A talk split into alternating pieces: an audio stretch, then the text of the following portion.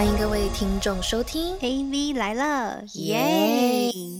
！Hello，大家好，我是爱猫咪的 Vivi。！Hello，大家好，我是爱狗狗的 Ariel。欢迎大家回到 AV 来了，耶！新年快乐！对，没错，今天英英就是马上要开始放假这件事情，所以我们今天决定来聊一个轻松的，然后也想听众朋友应该蛮多人都就是会是有养宠物的，那我们就把这种养宠物就可爱搞笑的故事一起分享给大家。没错，因为现在此时此刻正在收听的你呢，应该是心情非常愉悦的，因为不管你嗯打工人也好，还是你是公司的老板也好，或者是你是自己自力更生的这个就是 freelancer 也好，不管你现在是什么样的职位，你明天就开始要放假了，是一个新年的开始，然后要开始准备要过年啊什么什么的，所以我希望就是今天收听到的你呢，就是可以听到就是很多我们带给你的喜悦。没错，我们是来锦上添花的，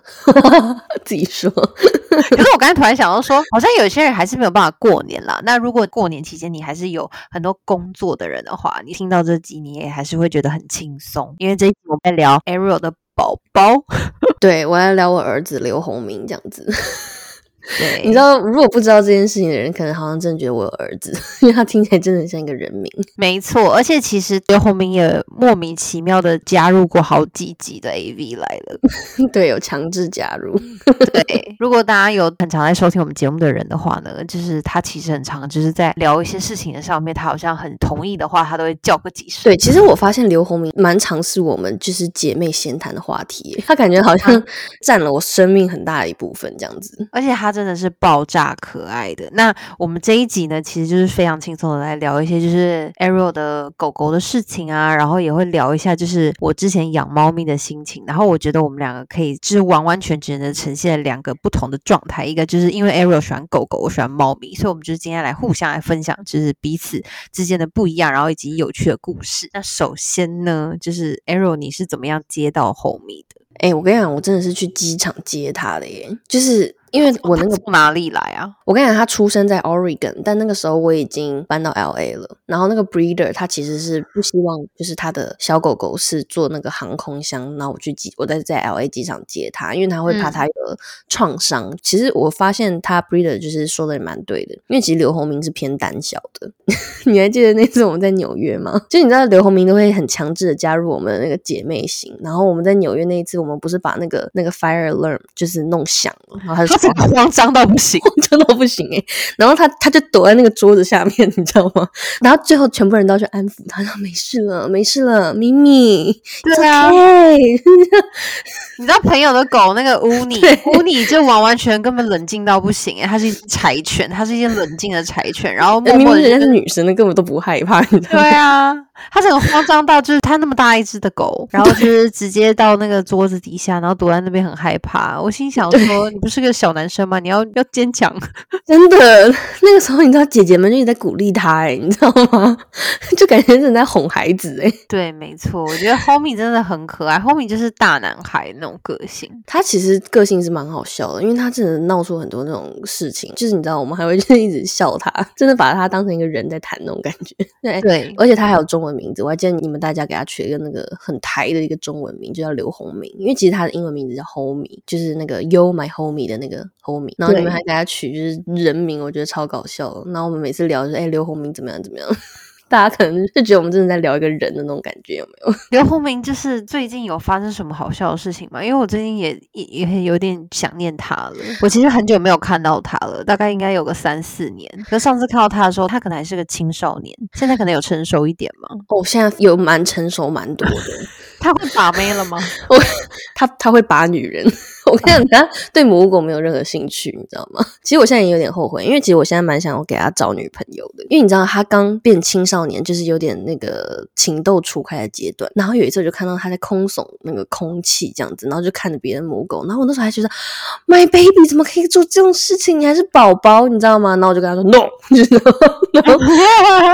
他就很害怕，他现在就觉得好像什么时候啊？是什么时候？他几岁的时候？你跟他说 no？好像不到两岁的时候吧。我跟你讲，两岁的狗已经算很成熟了，你那时候只是自己心里接受不了而已。可是我跟你讲，就是中型犬，就是像它这种品种，它其实心智成熟的比较晚，它是大概要快两岁才是会真的就是开始进入成犬期这样子。那它就是青少年的时候在情窦初开啊。对啊，那导致它现在就是就是我现在想给它找女朋友，然后它现在对母狗已经毫无兴趣了。它有童年的阴影。对，它可能觉得是错的，就是它其实是蛮听话的了。现在这边要爆料，就是 Arrow 其实在小的时候，就是在管教这个小儿子的时候是非常的严厉的，他会拿锅铲打他。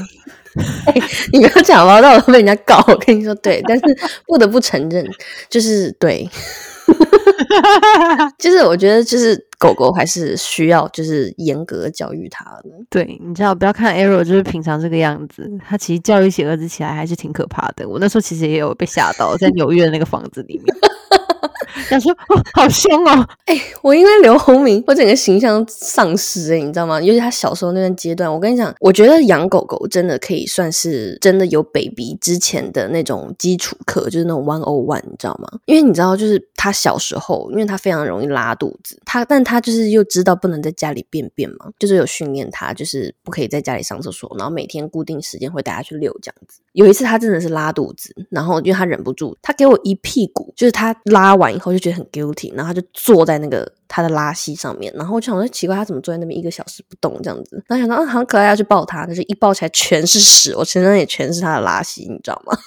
然后以前的我应该是会尖叫，我现在对就是他屎这件事情已经是很很淡然了，就就是像那些妈妈们，不是就是说你有 baby 之后，你根本都不害怕这些东西吗？没错，你刚才讲这些所有东西都超级像我妈跟我说的话、欸，对因为我妈就是什么，她以前还没结婚的时候，然后就是抱着别人的小孩，然后婴儿那个口水滴到她的肩膀上，她都会尖叫，说：“哎呀，怎么会有口水在肩膀上？”这样子。嗯，然后这种当了妈妈之后，就是把屎把尿都可以。对啊，我那时候真是把屎把尿哎、这个心情其实我现在还无法理解，说实在的，对啊因为毕竟我是猫人，然后猫也就是非常会自理，你知道吗？所以就是其实我有 get 到猫猫的可爱、欸，现在我现在有也有 get 到狗狗的可爱，可是我其实身为猫人，我很想问你，就是嗯你有时候会不会觉得狗狗有一点就是太需要 attention 了？我觉得狗跟猫不一样一点是，我觉得它们真的很像一个小孩，就是需要你去哄哄，对，而且它很多，你不觉得刘洪明他是，你可以感觉他是有自己思想的，就是他有脑袋的，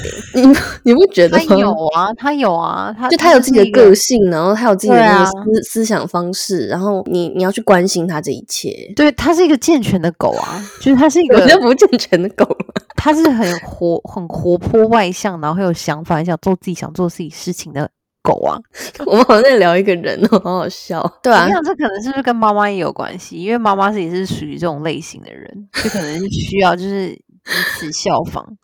有时候看狗可以看得出来它主人大概是什么样子的耶。哎、我其实是这样觉得的耶。对啊，嗯，看猫咪还不见得，因为猫咪是猫在影响人。对，因为猫很独立，对，但对狗是会依赖你的那种感觉。对啊，而且你看有些狗它神经兮兮，它它那个主人一定也超级神经兮兮的，就很容易被受惊吓，然后狗也很容易被受惊吓。可是后面很胆小哎、后面应该不是那种胆小吧？我们刚刚不是在讲那个，我说的那种紧紧张兮兮的那种，是他到一个新的环境，他就会紧张兮兮的那种，会狂叫，或对不陌生人会狂叫的那种。啊、我懂那种可能偏可是感觉小狗后面应该是很自然而然的就可以融入，你知道吗？对他他蛮自在的，对啊，他对什么事情都很好奇，就像闻闻这样，就像闻闻这样子。对，我 觉得他到哪里都可以睡觉吗？哎、这不行哎、就是如果他在陌生环境，他也是会比较偏向一开始不会吃东西，他是会有警觉性的。对对对毕竟他还是个牧羊犬了，对，然后他也蛮爱他是被叫，富养的牧羊犬。怎样？跟你讲，他上辈子一定是招好香，或者拯救了哪一只另外一只狗什么的，然后就是这辈子就是投胎在你家，然后对他这么好。对啊，但我对他其实也是很严格，就像小时候说的。但是我觉得他其实算是聪明了。但我老公一直觉得，就是其实我没有就是把他送到那个 training school 去上学过，哎，就是是我嗯真的是用我自己的方法教会他。但我觉得就是其实我可以，就听起来很像是那种就是那种很可怕的妈妈，然后呢，就是说什么？我不相信那些你知道外面的那些教育，我自己教那种，你知道吗？听起来就是超级可怕的。不会吧？但是我老公有说啊，他说他说你真的很变态诶、就是 我现在 even 就是连 homie 拉屎我都可以训练到他，我想他赶快拉完，然后我可以赶快就是因为我要遛完他我才可以出门嘛。但有时候如果他就是那边晃晃悠悠的给我那种悠哉悠哉，没有想要马上拉屎，然后我有赶时间的时候，我就开始训练他怎么就让他可以一秒拉屎这件事情。然后老公就说，那你可以跟我们分享。享你是怎么训练他的吗？你是怎么样就是了解他，然后让他有你知道这样独立的性格，可是又训练他可以就是在你完成到你的这个 mission。有了，我有在网上做一些功课，因为就是狗狗是听那个语调的嘛，所以其实我那时候就是充分的利用这一点。它其实真的蛮聪明的，它来我家一个礼拜以内，它就学会在那个尿垫上尿尿，就是它还是小 puppy 的时候，因为就是他们就是说，因为它刚来的时候，它真的不知道就是在哪里上厕所，然后哪里尿尿，他不知道那个尿垫是用来干嘛的，所以他每次一尿在那个错的地方，然后我就指着那个地板说 no，然后就很有很低的声音这样子跟他说不对哦这样子，然后因为真的很低耶、我们上一集还在聊撒娇哎、这集也太低了吧？对啊，我我跟你讲，我在训狗的时候，人家会觉得我是个神经病。我跟你说，然后我就会拿那个尿垫去吸它那个尿尿，然后把那个尿垫拿起来，这样 yes yes yes，就是这样子，然后就是用那种很尖很高的声音他说 Yes，No，no 那个地板上 no 就指着那边，然后他真的是一个礼拜内他就知道在尿垫上尿尿了。那时候我真的是感动快哭了，因为那个时候我真的是每天一醒来，然后家里都是屎跟尿，因为他就不知道在哪里尿尿。可是就是透过那个语调，就慢慢训练他，他一周就有学会。对我还要特别再爆料一下，你知道 Arrow 他平常不会撒娇，可他对他狗那个声音，就是一一开始他刚刚刚开始养它的时候，就会那个现实动态会发一些那些东西嘛，然后就是很常会有一些他很高音频的那个声音，然后我就想说啊，好怪哦，就是哎、但，其实我是会撒娇的，但是我会，我我只有办法对我的狗狗，但我觉得大家都这样吧，看到小动物就就会这样豆豆，就是这样，homie，你知道吗？这个我 OK，这个我算自然的。上一集的撒娇蛮不自然的，不知道为什么这集很自然。上一集我们两个超诡异好吗？对啊，然后我跟你讲，我训练它大便，我不知道大家知不知道，就是狗狗，就是有些人训练狗不是会用那个铃铛吗？因为它那个铃铛就是它做对事情以后，你就叮一下，你你发布指令，然后它就你再给它 treat，它就代表说就是它会把这个声音跟奖励连接起来。嗯这只狗就是训练狗制约，就是一最早的一个那个方式嘛。所以后来我就想说，哦，原来它是跟声音会联想到某一件事情。我现在不是要遛它嘛？就是我很想要它快速大便的时候，我就开始训练。就它每次一大便，我就开始 唱《便便之歌》，就是是怎样的背面之歌？我就是这样，你现在唱出来我听听看。我跟你讲很 crazy，因为邻居已经不止一两次看到了，他们一定觉得你是个疯子，真的。邻居就觉得我是疯子。因为有一次，我因为那个需要一个过程嘛，就是唱出来，唱出来。就是你要用一个很高频，就是还不是你平常的那种频率的声音，就要变变变变变变，就是一直跟他说变变变变变变变变变，就这样子，然后就一直喊，然后他就是在大便的时候就会想到我这个高频的声音，所以就是他习惯以后，然后你之后希望他快速大便的时候，就开始唱便便之歌，他就开始产生变异，然后就立马可以大便这样子。这也太强了吧！我觉得听众现在听到应该会觉得很傻眼。没关系，因为我我老公也蛮傻眼的。有一次我们赶时间，然后他就还感觉还没有要便便，因为他一定要便完我们才可以出门，因为怕他憋着不舒服这样。然后他的生理时钟是这样的。那时候我老公就说啊，我们走远一点，他可能会想留。我说没有没有，我开始唱那个便便之歌。他就说怎么可能？然后就一 一唱到后面真的开始便便，你知道吗？天呐！所以狗狗原来是这样子的。我不知道哎、但我觉得刘红明还蛮好理解的，不知道为什么。就其实我很常可以了解，就是他小脑袋在想什么。那你觉得他有了解你什么？他其实蛮了解我的诶，就比如说我早上起来，我开始伸懒腰的时候，他就开始从他的那个小窝这样就抬抬起头来，因为他知道我快要起床，然后他就会开始跳上床，然后就贴在我的旁边，因为他就是哦他就希望我赶快起床这样子，然后他就会出现在我的视线范围内，然后跟我那个身体是有接触这样子。所以他平常睡觉的时候是不会吵你的，它是会在它自己的窝的这样。对他，它其实不是很喜欢跟我们睡，因为它觉得很热，它是有点怕热的狗。嗯嗯嗯，对，但是早上就是如果它想要，就是我赶快起床，它就会那种各种暗示，就是这样，就是以身体一个角落碰到我，或者就是说我一转身然后发现，哎，它在我旁边这样子。哦，那很可爱耶。可是我觉得这些都是我可以想象的范围了，除了刚刚那个便便之歌，我真的傻眼。我老公就说：“你不要这样，你真的很丢脸。那邻居都一直在听你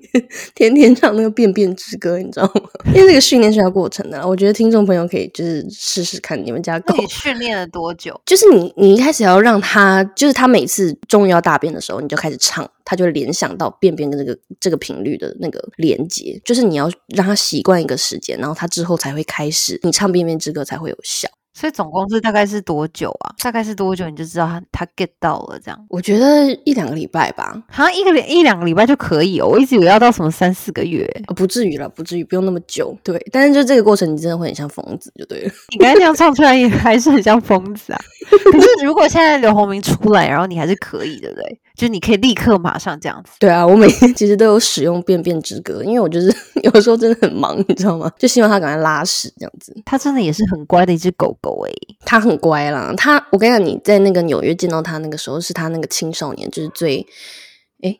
他在楼上呼喊我。诶。就是他，他那个时候是他青少年，就是最叛逆的时候，所以那段时间其实真的也蛮难熬的。对他那个时候就是会对很多东西都是不确定性嘛。嗯，因为我还记得我们那时候一起去那个 Brooklyn 的一家吃早餐的那种店，Yeah，对，吃一个吃一个 brunch，然后然后我们进去，我们不是把它锁在外面的那个栏杆上面嘛，嗯，然后因为我们要要让他看得到我们，因为它还是小狗狗嘛，然后它就是很不安定这样，对对，如果他看不到我们，它会害怕，对对对，然后所以它那个时候就是一直在用很可怜很可怜的眼神，然后这样看着窗内的我们在吃早餐，对，吃那个很好吃的早餐，然后。有人经过呢，它还会在那边吠几声，然后你动不动还要出去哄一下它，就是 还会狂吠一下，然后吃吃，然后出去再哄一下它，然后再进来继续吃这样。那时候的它真的是就是很很需要你关注它，但是他那个时候同时又很皮。你还记得就是我们租的那个 Airbnb 吗？对，那个门是整个被刮烂。我跟你讲，那段时间我就是整个就是一直在收拾他的烂摊子，你知道吗？就是他真的很太调皮嘞。我觉得那个门的那个真真的有点对不起那个屋主，但是那个时候我们就租了一个 Airbnb，然后就是。有时候我们出去，然后就他真的太烦了，我们就不想要带他，那我们就把他放在家里，然后他就抓那个门，结果那个门上的那个漆全部被他抓掉，就是很多很多爪印。你还记得那时候我们全部人就拿着我那个棕色的眼影，然后我们一直在在那边补那个划痕吗？其实我当下心情是可以理解的，因为他就是小 baby 啊。对，可是那段时间我就是一直在，你知道吗？就是真的我要生活蛮多蛮难关的，难怪会有锅铲被打断这件事情。对他那时候真的是皮到。就是一定要用锅铲，可是大狗狗真的就是比较难控制。对啊，以前我用手打它，我真的每次觉得说我教育我我在凶它，简直在折磨我自己，因为它根本就不痛，然后我手都已经快断掉了。而且真的就是作用力，然后你知道我那个时候就是你你在带着他，然后然后不是他有时候会就是很突然的往前冲或什么之类的嘛，然后那时候我突然完全 get 到一个原理，就是那个什么作用力，的作用力就是反作用力这件事情。我说哇塞，他真的是那个力气超大的，然后后来就是现在长大。对啊，因为它是狗狗啊，因为它就是一直要往前冲的那一种，就是它是不管后面有没有人，它就是要往前，跟牛一样，就是地上那个 那扒着走的那种。那段时间真的是很痛苦，那好好长一段时间我都没有穿过高跟鞋，因为我肯定会就牵它，就一定会就是你知道被拽飞。所以它现在就是成为现在如今的样子，你真的费了超多心力的。对啊，就费了很多锅铲，因为以前那个锅铲都是木头的，后面就是有拿出一个铁的，就再也不会断了。那我跟你讲，太痛了吧？没有啊，就是你不要那么大力的打。但是他看到那个铁的，他就害怕，他就知道自己做错事情了。但是你知道那个。铁铁勺其实也有引发一个很搞笑的故事，就是我不就每次都会拿那个铁勺出来，就是威吓他嘛。然后呢，他就会 他就是会害怕这件事，因为他就知道哦，妈咪真的生气了，要揍我这样子。然后呢，就有一次，就是我一个男生朋友，然后他因为他要回国了，然后他新买了一个那个平底锅，他就没有用到，然后就拿过来给我这样子。然后呢，他就进我我们家的时候，就拿那个平底锅嘛，然后后面就看到，我跟你讲，我我那时候已经脑补，就是就后面就超级无敌害怕他，even 就是那个男生把那个铁锅放下来，就没有再拿着之后，后面还是很害怕他，就是那种就会离他超级无敌远，然后甚至就是你知道吗？就是跟他待在不同的房间的那一种害怕。后来我就想说啊，我我我理解后面为什么害怕，他应该觉得说哇，这个男生居然有比妈咪还大的那个国产哎、而且就是长一样，就更大的，就是更大的。对，他就是他觉得他是那个拥有更大铁铲的那个男人，这样子，他就很害怕他。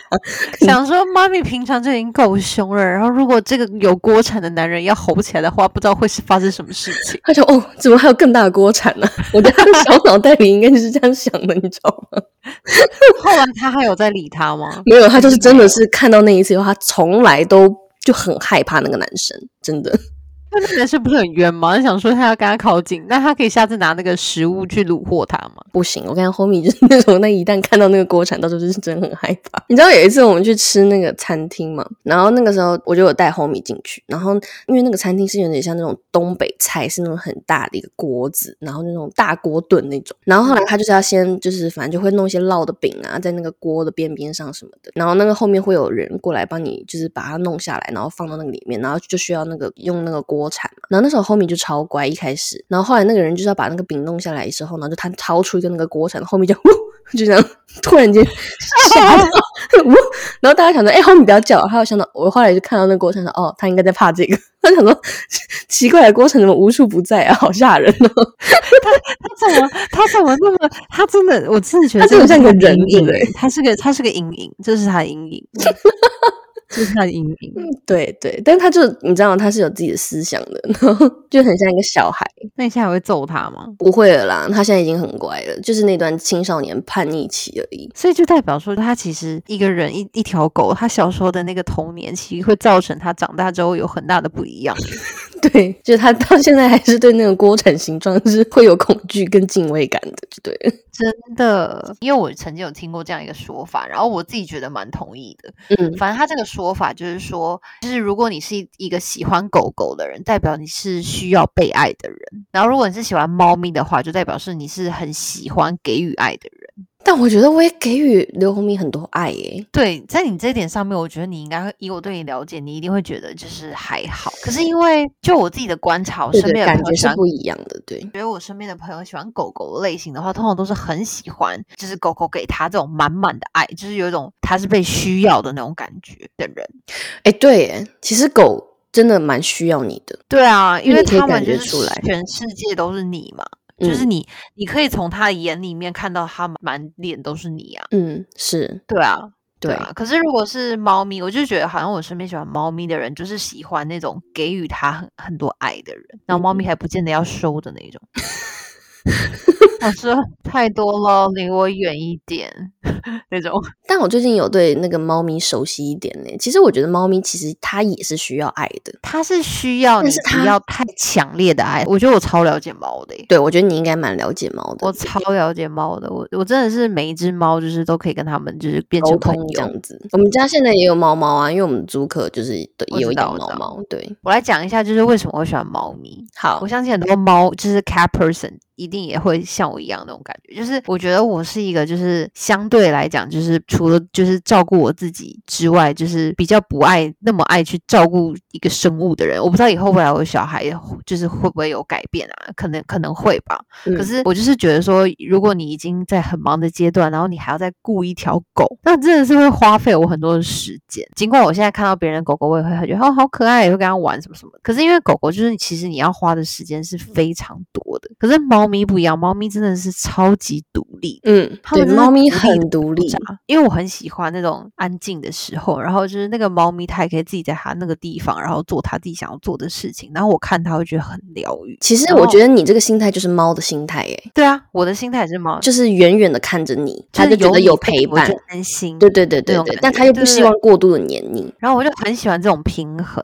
嗯，就是我我也喜欢狗狗的，就是可是我觉得如果要我花时间照顾一只狗，我我觉得那对我来讲，就是我觉得养猫咪跟养狗狗的话，我觉得我还是多比较喜欢养猫咪，因为我觉得猫咪的那个独立感跟那个自己可以自理，然后就是它自己又那么又长那么可爱，然后其实它真的需要你的时候，它也会来跟你撒娇啊，就是在你知道没有别人的时候，嗯，就是私底下感觉像是你跟它的小秘密那种感觉，然后我就觉得哦好可爱哦，就是这就是猫咪可爱的地方。对，其实我现在才发现，就是猫猫真的是比较好照顾了，也不是说比较好照顾，I mean 就是说他还是会有很多他自己的想法，他可以它自己可能但他可以处理很多自己的事情，就比较成熟这样。但狗就是你你感觉就是我不知道哎、我觉得狗狗它可能有，就是你知道狗还要社交哎、然后就是狗是社交型动物，你知道吗？就是对啊，而且狗是需要出门的动物啊，就是你是需要带它去看看这个世界啊，然后带它去感受一下这个人潮啊，对让它觉得它是一条被宠爱的狗。对，而且你知道，甚至就是因为 homie 是不是很胆小嘛？然后其实那时候我有养，就是也是这种牧羊犬类型狗的朋友，他就说他们家狗也是之前就是很胆小，然后他就觉得说是不是他性格上有什么缺失，然后他就因缘际会的就知道了。你你你知道在这边居然有一种叫牧羊课的东西吗？就是说诶有这么酷的课哦，有，就是给这些就是会有这种 herding，就是这种牧，就是比如说柯基它也是会牧牛嘛，就是这种会有嗯这种天性的这种狗上的，就是那个课他就说，因为就是这些它的天性，可它活在这种城市里面，它没有得到释放。的时候，就会嗯造成他嗯心里他某部分的性格的缺失，所以你要让他回到就是他发挥他的天性，去上这些课，去引导他变勇敢，去更健全的内心的话，就要去上这些课。欸这真的是哇塞，这好细哦。对啊，就是狗狗，它是有一些那些心理还有心智，对它像个人一样，你知道吗？然后那个牧羊课还不便宜哦，而且还那种初级班，他会先给你三只羊，然后你一开始你的主人还要一起上，然后就就是真的是在教小孩啊，教小孩啊，对啊，发展多方位发展，然后你知道让他的心智好一点，这这其实蛮前卫的。就是我一说，其实还蛮好的，对，但就是他心理健全，他就是也会比较健康啊什么的。其实站在主人的角度的话，真的是蛮好的。对，他就很像个小孩，你知道吗？你就是要 take care 很多事情。不过那牧羊课我觉得超搞笑，就是他一开始初级班三只羊，然后你如果之后就是你的狗又越来越进步什么的，你还可以加羊，怎么加一只羊多多多多少钱这样子？不觉得很搞笑吗？会不会有些狗，然后心里就在想说，不要再让我上上这些课了，我根本就没有这方面的天性，拜求求你不要再带我来了。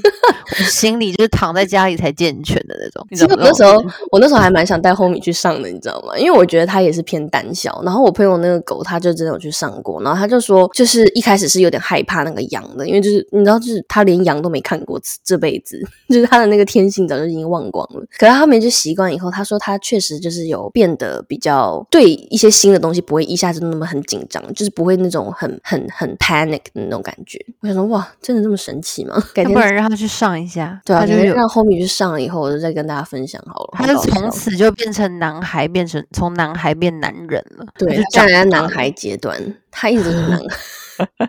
对啊，所以我就觉得，就是狗狗跟猫猫就是两点比较大的差别了。差别很大哎、嗯而且其实猫猫它它其实内心是很脆弱的，它只是外表看起来很很不在乎，对对对它内，心很脆弱，所以其实它还是需要很多的关爱。嗯可是狗狗是比较直接的，对对它就是对它 sad 就 sad，它开心就开心，我觉得还是很不一样。很不一样。对，但我觉得就是猫猫，就是他们会自己上厕所啊什么的，很干净，这种天性，我觉得真的很棒哎。对啊，就是我觉得如果是在城市里面，就是如果就是一开始想要养一个宠物的话，其实我觉得猫比较适合，是因为可能平常生活也很忙，然后也没办法去清扫它的这些便便啊什么什么的，就你还是要铲屎，可是它至少是在某个定位，你知道，就只要就是每个天固定的去铲屎啊什么的，我觉得就很方便啊。因为我嗯可以分享一个我之前的猫咪，就是它们其实还是会有就是生气然后反抗的时候，我知道，我就是听说是不是它们生气会在床上拉屎还是什么？对，他们会大小便。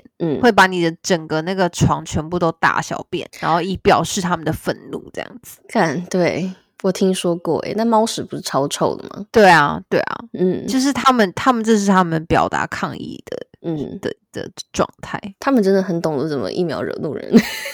对啊，他们很知道怎么，就是我觉得感觉人类就是被猫操控那种感觉，他们太了解猫奴哎、你知道喜欢猫的人都会觉得自己是猫奴哎、有种那种奴性就对了。对，就很奴性，就会觉得说啊，它今天这么可爱，然后散发这么多爱给我，然后可能下一秒它就不鸟你了。对对，就是它有自己的生活要过那种感觉。对，就是不要来烦我。然后平常还会没事有事看一下，我以前的猫咪超爱晒太阳的，它就会躺在那个大太阳底下，然后就是自己这样暖乎乎的晒得很爽，这样不想我打扰他。真的好独立哦，感觉很成熟的那种感觉，有没有？对啊，然后就是也没事有事，然后就是很做自己呀、然后自己想干嘛就干嘛，或者是他会故意的，就是你知道做一些事情引起你注意，可是他其实又没有想要怎么样这样子。反正我觉得猫咪很有趣啦，嗯我觉得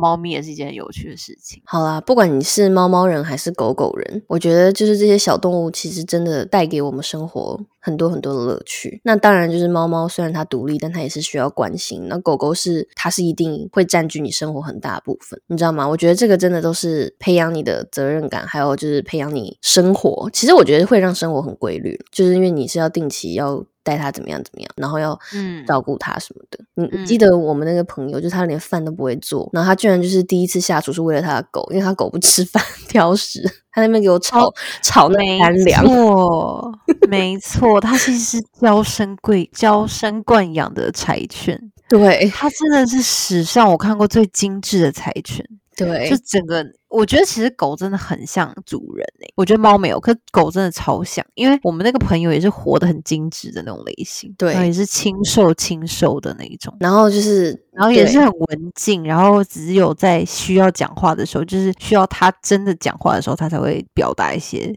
事情，不然平常还蛮安静的。对，然后他的狗就是闹绝食，然后他就很困扰他，你知道吗？平常就是因为她也是个射手女，那 careless 这样子，然后就是他唯一很烦恼的一件事情就是他狗不吃他饭，狗不吃饭，对然后我在看他，我就有时候有时候去住他家，然后看到他那边炒狗粮，我就想说这狗粮 这知道怎么炒？他说这样会比较香一点，就是炒狗粮给狗吃，我都快笑死了。那个时候想说，哦天哪，就是不会做饭的人，居然是第一次下厨都是给他们家狗，这真的我觉得狗主人也真的蛮不容易的。他都他都给他买超级好、超贵的肉，对啊给他吃兔耳朵什么的，然后就是嗯抬开那边给我挑嘴，你知道吗？我记得，我记得他他是舔了两口就不大吃的那种狗狗，对真的是，我觉得那个猫猫狗狗真的带给大家很多的乐趣，诶，对啊，就日常的我们有时候日常闲聊就是那边聊刘洪明这样子，或者聊就是你家豆豆啊，对，没错。嗯。像我们就是之前也办过那种宠物展，然后宠物展上面就是每一次的展览上面，就是都会就是来一个大概每一天至少会来一个差不多近百位的，就是狗主人，然后带着自己的狗狗或者是带着自己的猫咪的那一种，就是他们其实真的是好像那种感觉很像是他们就是生来就是为了跟就是我们人类就是一起生活那种感觉。对，我也这样觉得，他们真的是就是小天使哎、对在就是恶魔的阶段，还是要强调一下。对啊，也是有，因为我们那个展览上面有做一些就是给狗啊或猫闯关的那种活动，然后也是有那种狗就是完全不顾自己主人，然后拼命往前冲，或者是就是前之类的。那是以前的我。我跟你讲，就是我我真的是身体的某一面就是都是磨痕，就是你知道吗？我感觉我自己被拖在地上，就是就是它还会往前冲那种感觉，那时候真的太 crazy 了。那如果你哪一天真的跌倒，它会回来找你吗？哎、我有装死过哎、我觉得所有宠物家长都有试过吧，然后结果他不理我，蛮难过的那个时候。那你下次再试试看，等他再长大一点。他已经很大了，对，然后他反而就在那闻一下，然后就有点害怕，想说我要就是做出什么 crazy 的事情。他了解你，对他了解我，他也知道怎么一一秒惹怒我。其实他也是会像猫一样，就是如果有段时间可能就是常常要出去应酬或什么的，然后就很少在家，或者就是只是就是没有很常陪他或者陪他玩这件事情，然后他就一次抗议，然后给我就是拉屎在家。我懂，这就是他的抗议，这就是他的抗议。但是我跟你讲，那次错是就是很悲惨的一个故事，我也可以给补充一下。他有一次拉屎嘛，他就拉一颗，可他没想到周二是那个扫地机器人出动的日子，所以那扫地机器人就拖过那个屎，把全家拖的都是那个薄薄的一层那个屎，你知道吗？那一天我就直接坐在一楼，我不敢上二楼，我就跟我老公说怎么办？现在有哪个阿姨是可以马上过来的？我现在不想要上去。那后面要把整个家清扫一遍，就是就是把那个屎整个拖一遍。对，这个真的不是网络的段子，因为真的真实的发生在我家过，所以我知道那个有多可怕，那个惨状。然后那时候刘洪明也非常的害怕，因为他本来想说哦，只是小小的抗议，然后没想到把事情搞大了。然后那个时候你知道吗？他就是很害怕，坐在我旁边不敢跟我任何眼神交汇，因为那个时候我已经就是气到已经你知道吗？就是已经 无力了。然后他就那种，我发现狗跟人一样，诶，他紧张的他吞口水超大声的，就那 就那种咽口水，就很害怕那种感觉，你知道吗？他那时候有看到，对不对？他有看到二楼已经变成那个样子了。对他其实应该知道，因为他本来一颗屎他就搭在家里中，就客厅正中间，平常都没有什么事情嘛。因为我就把那个屎就捡起来，然后有时候就凶他一下，他其实就是害怕，但是我知道他是想要我陪他了，attention 那种感觉。但那次他要把事情闹大，他就特别特别的害怕，就是你可以看得出来。唉，刘洪明真的占据我生活好大一部分哦。真的，我每次就是你要起床的时候，然后你照那个，就是他早上起来，然后跟你就是在那边撒娇的那个拍照的样子，然后我真的觉得，其实有时候有狗狗陪也很很温暖，很温暖。而且这是我们两个之间的一个小默契了，所以他才会跳上床。就是我们早上会有一个 stay good morning 的一个仪式，这样子，然后他就会翻肚皮在我旁边这样。哦，嗯，那如果你很忙很赶的话，你就叫他滚下去吗？不至于啦，我还是会跟他 say 个 good morning，因为这个从小到大就是这样。嗯，好可爱哟。对啊，等你下下次再来看他，他要比之前成熟蛮多的，真的蛮多的。他现在已经，其实我觉得小狗狗有自己的可爱，但是长大他的那个思想也是可爱的。我可以再去遛遛他，希望他。可是我唱不出那个变变变的歌，而且要特定的频率。有人唱他，他他变得出来吗？他会，只是就是会比较久，就是他有他的 tempo。但如果你要加速他的 tempo，就只能唱变变之歌。我说。那如果我唱的话，他会变得出来吗？我下次来试试看。要，就是要那种高频。我还是先喝两杯好了。